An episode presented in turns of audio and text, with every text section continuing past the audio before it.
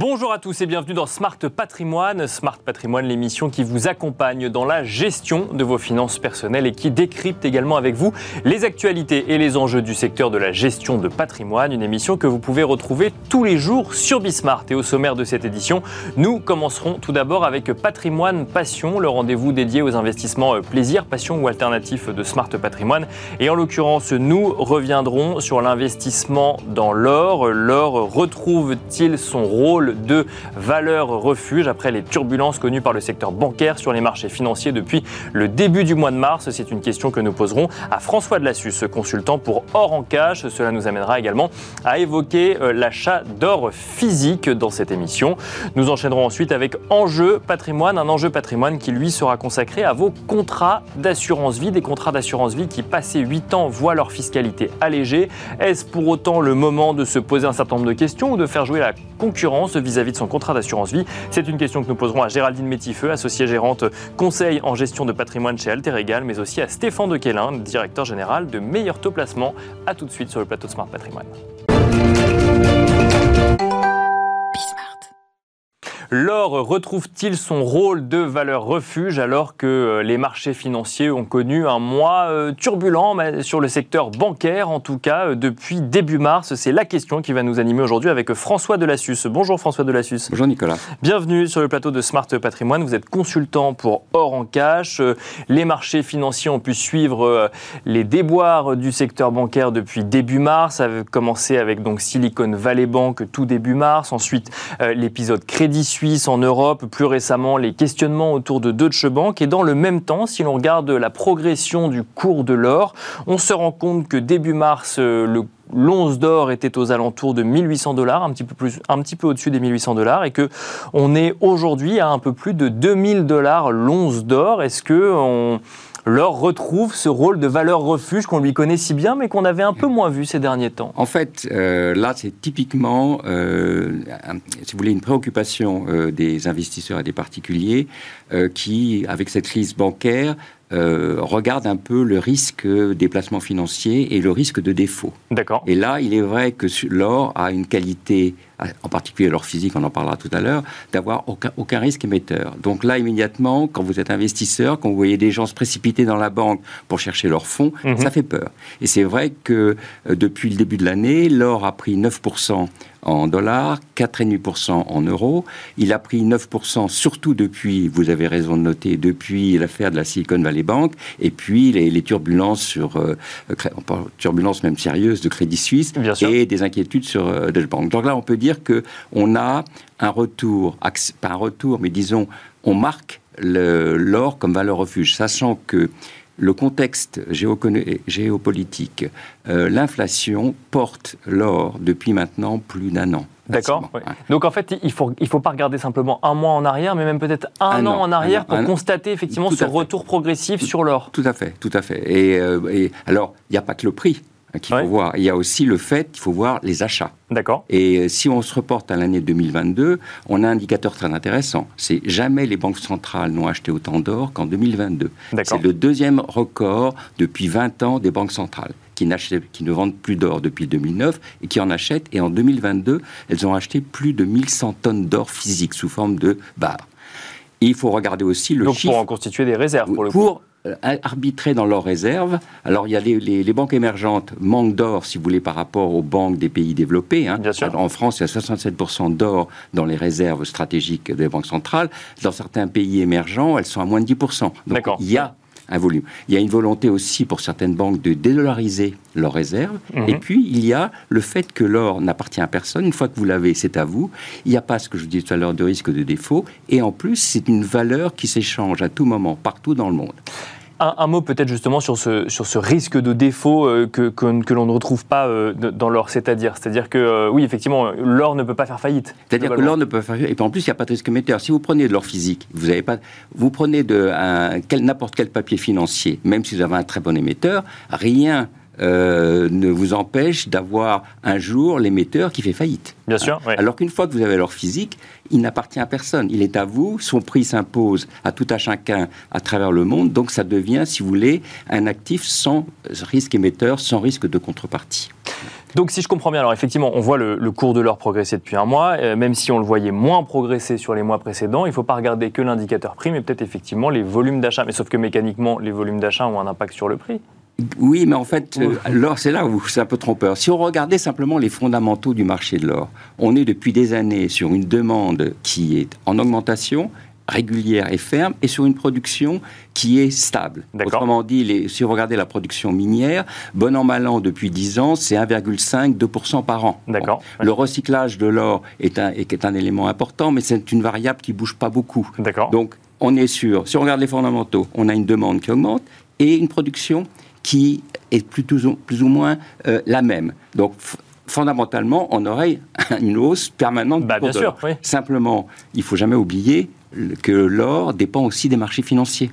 Et donc, en particulier, c'est ça qui est, très très intéressant, c'est qu'en fait, on sait très bien que c'est la bourse américaine, faut pas se tromper, la bourse américaine qui donne le là dans le monde. Donc, mhm. euh, sur les marchés financiers, les gens vont aller sur des actifs risqués si la bourse est bonne, si la croissance économique est sûre, s'il n'y a pas d'incertitude. Et dès qu'il y a des incertitudes, dès qu'éventuellement on s'aperçoit que les actifs deviennent trop risqués et qu'il y a un risque, on va aller se porter sur des actifs réels, des actifs alternatifs dont vous parliez tout à l'heure. Et l'or a ce rôle traditionnel d'être un actif de précaution, un actif d'assurance. Et évidemment, ce n'est pas un actif potentiellement de rendement régulier puisqu'il ne produit ni dividendes ni coupons. Mais sur le long terme, il s'apprécie. Alors, euh, vous nous avez parlé des banques centrales. Pour autant, est-ce que les particuliers ont eux aussi ce réflexe d'aller ah, plus vers oui, Alors justement, l'autre indicateur que je voulais euh, noter, c'était le fait que les investisseurs particuliers américains et européens, en particulier en 2022, ont acheté beaucoup d'or. Ils ont acheté pour plus de 1200 tonnes d'or sous forme de pièces et lingots. D'accord, donc d'or physique pour le D'or physique. Hein. D'accord. C'est le, le, deuxième, c'est le même montant qui avait été acheté en 2011 au plus fort de la crise des subprimes. D'accord. Donc, ce n'est pas forcément une, une, bonne nouvelle en matière d'indicateur de confiance finalement euh Oui, non, en fait, c'est simplement peut-être aussi dans le fait que l'autre élément, c'est pas simplement la crise, mais là, on l'a c'est l'inflation aussi. D'accord. Oui. Et, il est, important, dans un contexte de, il est, il est important de noter que contrairement aux institutionnels, les particuliers n'ont pas énormément de moyens pour se couvrir contre l'inflation. Et quand on regarde les moyens qu'ils ont, ils ont bien sûr la pierre, hein, c'est vrai, mais bon, la pierre, il faut y aller, c'est lourd, le ticket d'entrée. Et oui, ils avaient l'or, traditionnellement, qui protège contre l'inflation. Alors que c'est vrai que les institutionnels ont plus de moyens de couverture. Ils ont l'or, mais ils ont d'autres éléments. Mais alors, l'or qui voit euh, son, son prix augmenter protège contre l'inflation?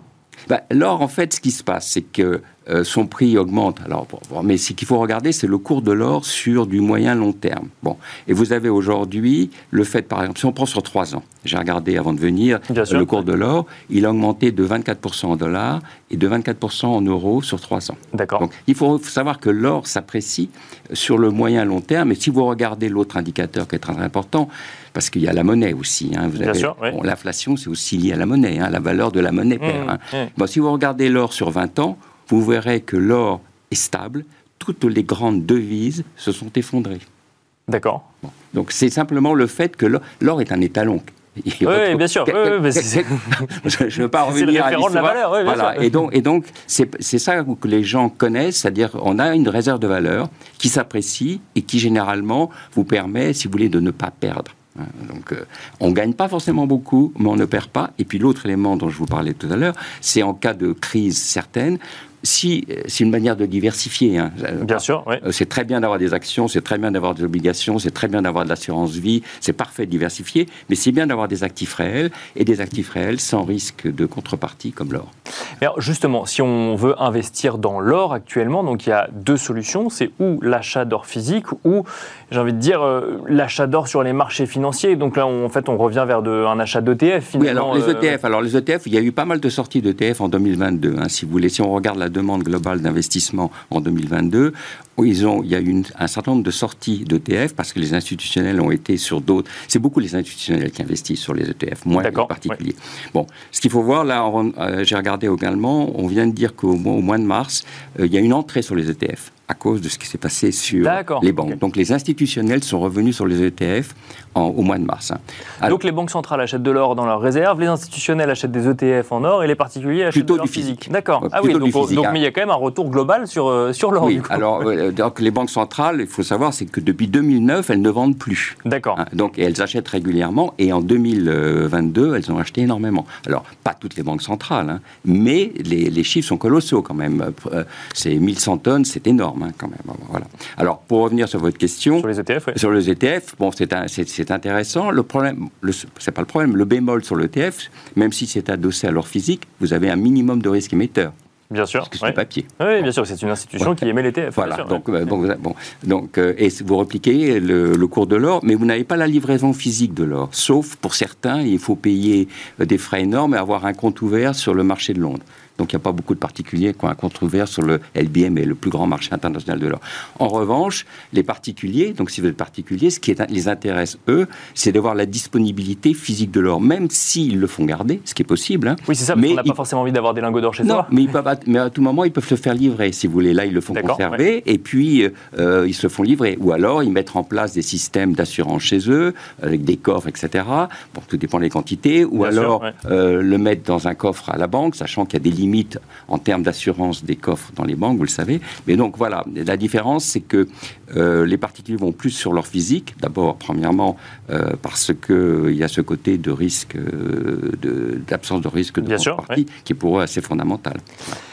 On rappelle quand même rapidement, euh, François de Lassus, que quand on parle d'or physique, on ne parle pas de bijoux, on parle non, on parle, ah parce que le bijou, le bijou, c'est un, produit de consommation, donc il y a une TVA dessus. Bien sûr. Sur l'or physique, pièces et lingots, vous avez un minimum. C'est ça, c'est des pièces et lingots émis par des professionnels, voilà, voilà. Les pièces, les pièces sont émises par des institutions officielles.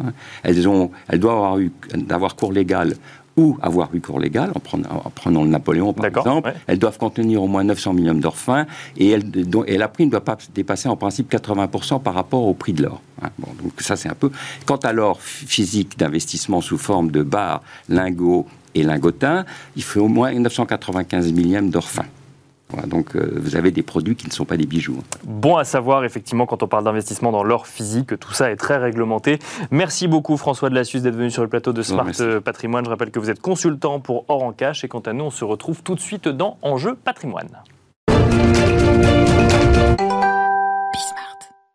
Et nous enchaînons à présent avec Enjeu patrimoine. Une question va nous animer durant une quinzaine de minutes. Que faire après 8 ans lorsque l'on détient un contrat d'assurance vie Puisqu'après les 8 premières années de détention de son contrat d'assurance vie, la fiscalité est allégée sur un certain nombre de points, ce que nous allons voir ensemble avec nos deux invités. Nous avons le plaisir de recevoir pour en parler tout d'abord Géraldine Métifeux. Bonjour Géraldine Métifeux. Bonjour Nicolas. Bienvenue sur le plateau de Smart Patrimoine. Vous êtes associée gérante et conseil en gestion de patrimoine chez Alter Egal. Nous avons également le plaisir de recevoir sur ce plateau Stéphane de Quélin. Bonjour Stéphane de Quélin. Bonjour. Bienvenue sur le plateau également. Vous êtes directeur général de Meilleur Taux Placement. Alors on va commencer avec vous, Géraldine Métifeux. Si on se pose la question, c'est qu'effectivement, durant les huit premières années de détention d'un contrat d'assurance vie, il y a une fiscalité qui s'applique et ensuite, la fiscalité est allégée au bout de huit ans, ce qui peut mécaniquement amener à se poser la question de savoir si on rachèterait pas son contrat d'assurance vie, on ferait pas jouer la concurrence ou au contraire, on le laisserait euh, tel qu'il est. Tout d'abord, est-ce qu'on peut rappeler la fiscalité qui s'applique sur un contrat d'assurance vie sur les huit premières années finalement de vie du contrat.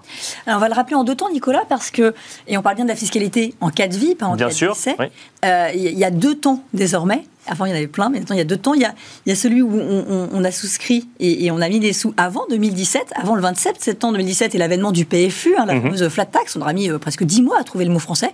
Et puis, après le 27 septembre 2017. Euh, euh, alors, un petit peu d'histoire. avant le 27 septembre 2017, vous aviez trois périodes dans le contrat d'assurance vie quand vous deviez racheter. on avait le, le 0, 4 ans, le 4 ans, 8 ans et au-delà de 8 ans. Et au-delà de 8 ans. Avant 0,4, on était sur 35% plus prélèvements sociaux, donc assez confiscatoire hein, sur d'imposition sur la plus-value quand on rachetait. Puis la période suivante était de 15% plus les prélèvements sociaux. Puis, Bien sûr. À au-delà de 8 ans, on était avec un prélèvement très allégé de 7,5 plus les prélèvements sociaux, toujours sur la plus-value, avec un abattement euh, de 9 200 euros ou de 4 600 euros, selon qu'on était en couple ou bien euh, célibataire au moment du rachat, toujours sur la fiscalité de la plus-value. Passé 8 ans, l'abattement ne Toujours s'appliquant passé 8 ans. qu'au bout de 8 ans. Ça, Oui. c'est vrai. Et c'est pratiquement le seul truc qui a perduré euh, avec le 27 septembre 2017. Désormais, on a une fiscalité qui est identique pendant toute la durée de vie du contrat, qui est toujours ce 12,8% plus les prélèvements sociaux, qui Bien sont sûr. à date de 17,2%. Donc, Donc, ce d'où qui est- cette flat tax de 30%. Mais au-delà de 8 ans, la différence, c'est ces fameux abattements sur les plus-values, pas pour les prélèvements sociaux, uniquement pour la taxe sur les plus-values. On aura 4600 euros d'abattement sur la plus-value si on est célibataire et 9200 si on est euh, paxé, euh, marié, etc. Il y a une limite à, à cet allègement fiscal? Sur, alors non, il n'y a pas Non. de limite à cet allègement fiscal. Donc l'abattement, euh, que vous ayez 50 000 euros de plus-value ou, ou 10 000, euh, ce sera euh, exactement le même abattement. D'accord Mais la différence qu'on va faire, et, et la question que vous posiez au-delà de, au-delà de 8 ans, il se pose aussi, elle se pose aussi sur quel âge a votre contrat? Parce que si vous avez un contrat que vous avez souscrit en, en 2010 et, et que vous avez finalement rempli jusqu'en 2017 ou versé régulièrement, puis après pour une raison que, que la vie connaît, vous ne le faites plus, vous êtes en 2023, est-ce que je rachète euh, et, ou est-ce que je le conserve, est-ce que je remets des sous dessus? Eh bien là, il y a trois euh, cas euh, différents. Et, et en gros, quand, tant que vous avez moins de 150 000 euros versés sur ce contrat, ce qui va concerner beaucoup de monde, hein, Bien sûr. pas- c'est- vous avez tout intérêt à conserver l'ancien contrat pour la fiscalité, puisque vous serez fiscalisé au-delà du temps à 7,5 avec les abattements. D'accord. Si vous avez versé jusqu'à 2017, puis après 2017, et qu'on rachète après 8 ans et après 2017, en ayant versé avant et après le 27 Oui, c'est ça, parce que 2017, la fiscalité qui s'appliquait avant s'applique toujours sur ces anciens contrats. Mais par contre, sur- pour les nouveaux versements, c'est la nouvelle fiscalité. Enfin, ou les nouveaux Exactement. rachats, c'est la nouvelle fiscalité qui s'applique. Exactement. Donc Alors là, on a quoi? On a un, un mélange un peu des deux, finalement, et un calcul précis Alors, à on faire peut avoir les deux. Alors, euh, si le contrat a moins de 8 ans, quoi qu'il en coûte, ce sera 12,8%. Si le contrat a, a plus de 8 ans et qu'on a un total des primes nettes versées, hein, donc c'est pas sûr, la valorisation du contrat, euh, on, est- on imagine quand même que le client a une plus-value à un moment ou à un autre. Dans ces conditions, et que les, les- les primes ont été versées avant et après 2017, mais que l'ensemble des, des primes versées est inférieur à 150 000 euros, on sera, au-delà de 8 ans, à 7,5%. D'accord, je on efface finalement le, la- la- le- le pivot de 2017, si vous voulez. En revanche, si le contrat euh, a plus de 8 ans, que le total des primes est supérieur à 150 000 euros, tout ce qui a été versé avant 2017 connaîtra l'ancienne fiscalité de 7,5 et tout ce qui a été versé après connaîtra la, la fiscalité de 12,8%, donc la fameuse flat tax. Oui, c'est pas si Ouais, simple. et, et surtout, comment est-ce qu'on fait pour euh, déterminer? C'est-à-dire qu'il faut avoir un historique très précis de tout ce qu'on a versé, et ensuite, pour calculer la prime, quand on parle de prime, on parle effectivement de toute la somme qu'on sort du contrat, ou simplement de la plus-value? a- Non, alors, euh, ni l'un ni l'autre. D'accord, très bien. Au moins, c'est clair. la prime, c'est ce qu'on a versé. D'accord, oui, oui, j'ai mis de l'argent euh, tous les mois, ou j'ai mis de l'argent, euh, succession, que sais-je. Et puis je remets de l'argent plus tard. Ça, c'est la prime nette versée. Prime nette, ça s'oppose à prime brute. Bien sûr. Donc ça dépend des frais de votre intermédiaire. Alter on ne prend pas de frais, mais certains prennent des frais. Donc ça, c'est la prime. Mais la valorisation du contrat peut très bien être à 200 000 euros, alors même que vous n'avez versé que 100 000 euros. Bien sûr. Donc on sera dans le cas des moins de 150 000 euros versés. Donc c'est pour ça qu'il faut effectivement, un, avoir un bon historique, un bon suivi, euh, un conseiller en gestion de patrimoine un peu cornaqué et une compagnie d'assurance un peu efficace.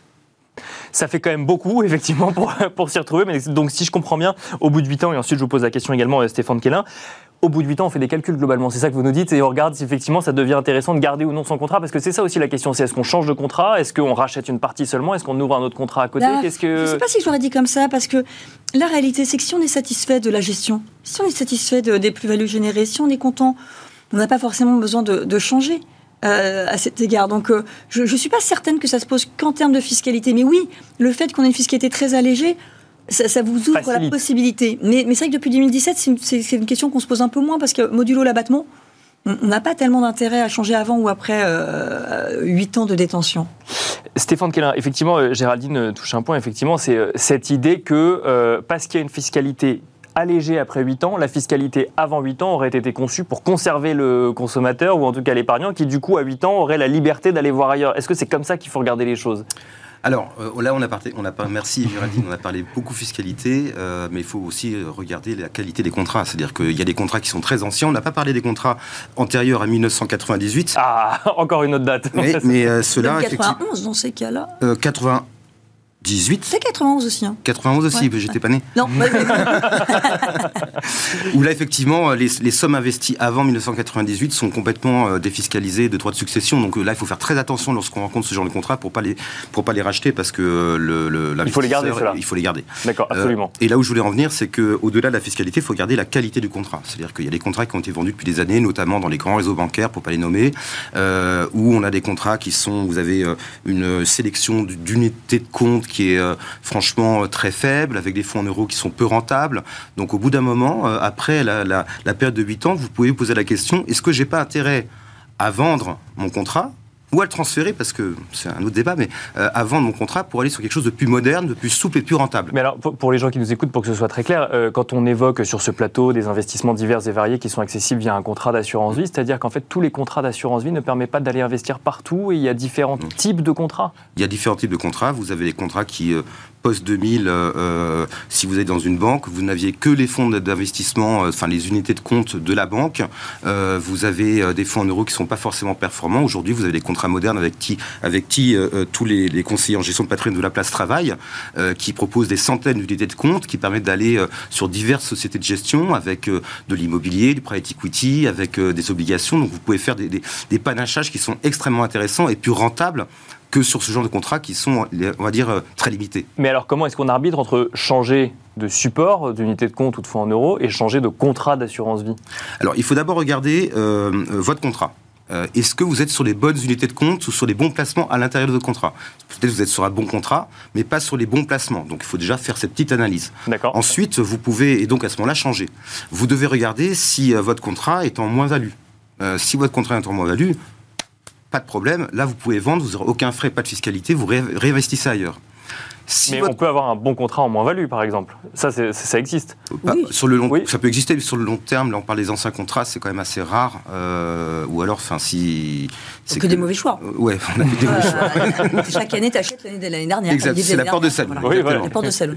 Euh, et Donc, sur si- les- donc, effectivement, vous avez raison. Si on est sur un contrat d'assurance vie en moins-value, on peut vendre, euh, enfin, on racheter son contrat, parce que c'est comme ça qu'on dit, sans, sans fiscalité. par définition, on est en moins-value, donc pas de fiscalité, Oui, pas ça de s'applique sur les plus-values, bien sûr. Exactement. Et pour les contrats qui sont en plus-value euh, et qui ont plus de 8 ans, là, il faut un peu regarder. euh, il faut regarder si euh, euh, vous pouvez pas peut-être à ce moment-là, euh, vous avez le droit de racheter tous les ans, à concurrence, Géraldine l'a dit, de euh, 9200 euros par couple ou 4600 euros par personne sur la plus-value, hein, pas sur le capital. Bien sûr. Donc sortir peut-être dans cette limite-là au fur et à mesure avec une fiscalité plus douce, vous n'aurez que les, les prélèvements sociaux qui seront, qui seront prélevés pour bifurquer vers un contrat plus moderne qui offre plus d'options et des performances plus intéressantes. Alors, vous nous avez dit effectivement euh, qu'on arbitre entre contrat et euh, support. Qu'est-ce qu'un bon contrat d'assurance vie? Euh, sans faire trop de commercial, hein, bien sûr, mais euh, en expliquant. euh, Enfin, pense qu'on serait d'accord. euh, oui, Euh, je pense qu'on va être d'accord avec Stéphane. C'est que ça- c'est ce qu'on appelle des contrats haut de gamme, au Voilà. fond. Euh, donc, euh, le ticket d'entrée du reste n'est pas forcément le reflet de la qualité du contrat. hein. Euh, On a des partenaires qu'on peut citer, euh, typiquement des, des contrats de patrimoine vie plus, etc., sont de très très bonne qualité avec un ticket d'entrée euh, ultra abordable. Mais un bon contrat, c'est un contrat où on a euh, des frais qui sont à la main de votre intermédiaire. C'est-à-dire que euh, bah, euh, nous, par exemple, euh, et ça dépend des, des clients, mais on n'y a pas forcément de frais d'arbitrage, etc. Donc ça laisse plus de liberté d'allouer, de, se tromper, de réallouer et ainsi de suite. C'est la, la- la- disponibilité, le nombre de supports, mais surtout c'est la remise à jour des supports. Parce que si vous avez 600 supports, mais qui, qui datent de, de 1998, Bien sûr, ouais. pas forcément pertinent. Donc ça, ça, ça joue énormément. Et, et la flexibilité qu'on va avoir sur les allocations d'actifs, la possibilité d'avoir tout le panel qu'évoquait euh, Stéphane euh, à l'instant. Et j'ajouterais euh, que euh, également, euh, ça c'est pas tellement pour le rachat en cas de vie, mais, mais pour le, malheureusement parfois le décès, euh, c'est la possibilité aussi qu'on applique bien euh, la loi Macron et la sortie en titre, euh, le cas échéant, parce que bah, Parfois, on a des décès qui arrivent un peu de façon prématurée et on avait ou déstructuré, des obliques, etc. Et payer euh, le bénéficiaire euh, en, cash plutôt qu'en titre, c'est parfois idiot. Donc ça, je, trouve que c'est des choses qu'il faut, euh, Donc, trans- regarder. être, être en capacité de transmettre les titres détenus par le contrat d'assurance. Exactement, pour être qu'on puisse faire la, la demande de sortie en titre et non pas uniquement, euh, euh, bah, non pas uniquement en cash. D'abord, ça nous permet aussi à nous, euh, conseillers en gestion de patrimoine et intermédiaires, d'être un peu plus large dans notre sélection. Oui, Euh, et d'aller vers de l'investissement de long terme, par exemple. Quel- euh, bah, pas oui. quel que soit l'âge des clients, mais, mais quasi finalement en fonction évidemment de ce que ça représente de leur patrimoine, en fonction de leur profil de risque, mais ça ouvre plus de possibilités que ça n'en ouvrait, euh, on va dire, euh, euh, à- à- au début des années 2010. Quoi. Très clairement, par rapport au, au- au contrat de grand public qu'on peut rencontrer dans les banques, les, les assureurs avec lesquels nous travaillons nous permettent de travailler sur des outils complexes, très riches. donc ça, c'est le, le, vraiment le, préalable, c'est d'avoir une offre qui est riche, avec un back-office qui est efficace, avec des frais qui sont bas euh, s'ils sont justes, on va dire. Euh, et ça, pour nous, c'est très important. C'est vraiment très important. Mais alors, comment est-ce qu'on fait en tant qu'épargnant? Alors, évidemment, on est accompagné, hein, donc on peut, avoir, on peut se retourner ou en tout cas euh, échanger avec son, professionnel. Mais comment est-ce qu'on fait, par exemple, pour déterminer si les frais d'un contrat sont bas ou non? Puisque bah, il y a différents types de frais, il y a souvent des alertes sur le sujet. Comment est-ce qu'on en arrive à calculer les frais à la fin? Là, je vais parler au, nom de meilleur taux placement. Hein. Pour nous, un, très bon contrat qui est comparable à tous les contrats haut de gamme pour nous, euh, mais parce qu'on a un, business model qui est le nôtre, c'est pas droit d'entrée. Et ensuite, nos frais de gestion, ils sont entre 0,5 et 0,6 sur le contrat. Euh, nous, c'est la, la, la ligne qui nous paraît juste pour un bon contrat d'assurance vie. Alors du coup, j'ai... Bien sûr, bien sûr, bien sûr.